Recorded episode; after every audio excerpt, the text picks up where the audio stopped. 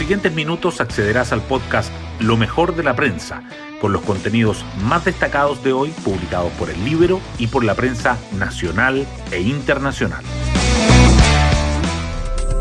Buenos días, soy Magdalena Olea y hoy lunes 7 de marzo les contamos que en plena ceremonia del adiós se encuentra el presidente Sebastián Piñera, quien hoy comienza su última semana en la moneda. En medio de los balances y las cifras de estos cuatro años, en una entrevista en Mega Noticias, el mandatario se refirió al proceso constitucional. Estoy muy preocupado por el rumbo que está tomando la Constitución y la Convención. Creo que se están debilitando cosas fundamentales para Chile, dijo. En la otra vereda, el presidente electo, Gabriel Boric, se prepara para asumir el cargo este viernes, día para el cual ya hay llamados para manifestarse, como se lee en una nota en la web de El Libero. Las portadas del día. Los diarios abordan diferentes temas. El Mercurio destaca que los ataques rusos impiden la evacuación de civiles en Ucrania y se endurece el cerco en torno a Kiev. La tercera resalta que se registran 1.730 decesos por COVID en 14 días, la cifra más alta de los últimos 20 meses.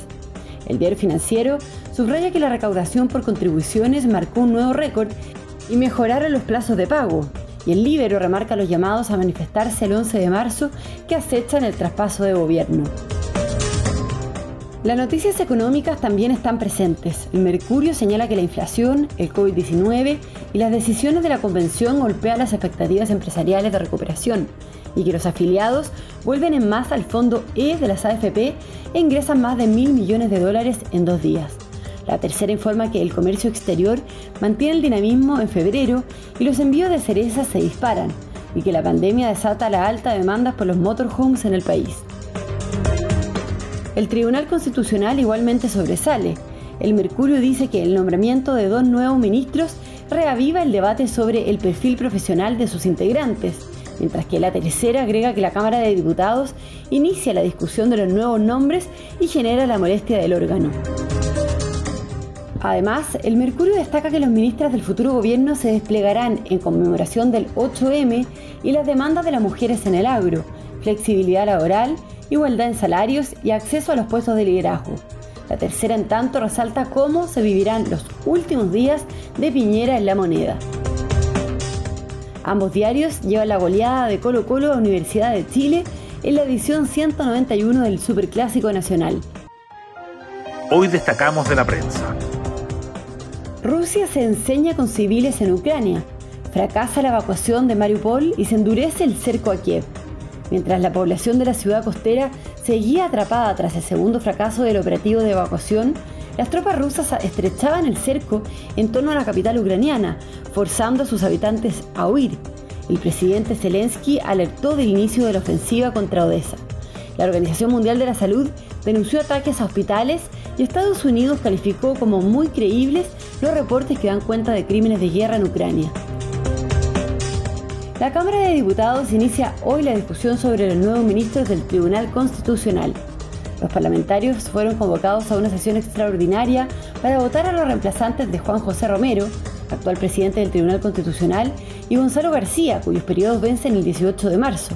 Entre los nombres que suenan están los diputados Gonzalo Fuensalida de Renovación Nacional y Gabriel Silver de la Democracia Cristiana, lo que ha reactivado la discusión acerca del perfil profesional de los ministros. El momento del reemplazo también ha generado debate. A 24 horas de la nueva conmemoración del Día Internacional de la Mujer, este 8 de marzo, el futuro gobierno se prepara para realizar diferentes actos feministas que estarán principalmente a cargo de la próxima ministra del ramo y otras integrantes del futuro gabinete. El presidente electo, Gabriel Boric, tendrá una participación acotada según aseguran en su entorno. Por su parte, el presidente Piñera realizará una actividad de balance en la moneda. El presidente Piñera concluirá su segunda administración este viernes y deberá pasarle la banda presidencial a Gabriel Boric. En la antesala de este hito, el jefe de Estado ha recargado su agenda de actividades. Hoy está contemplado que tenga una reunión con su comité político, como es habitual, y que participe del reporte del Ministerio de Salud sobre la pandemia. Una vez que deje la moneda, se tomará unos días de descanso con su familia en el sur. Y nos vamos con el postre del día. Colo Colo humilló a Universidad de Chile en el Estadio Monumental. El cacique goleó 4-1 a la U que lució desorientada. Así los azules completaron 21 años sin vencer en Macul. Por su parte, Cobresal venció 3-1 a Universidad Católica y desnudó las grietas del tetracampeón. Bueno, yo me despido, espero que tengan un muy buen comienzo de semana y nos volvemos a encontrar mañana martes en un nuevo podcast, Lo mejor de la prensa.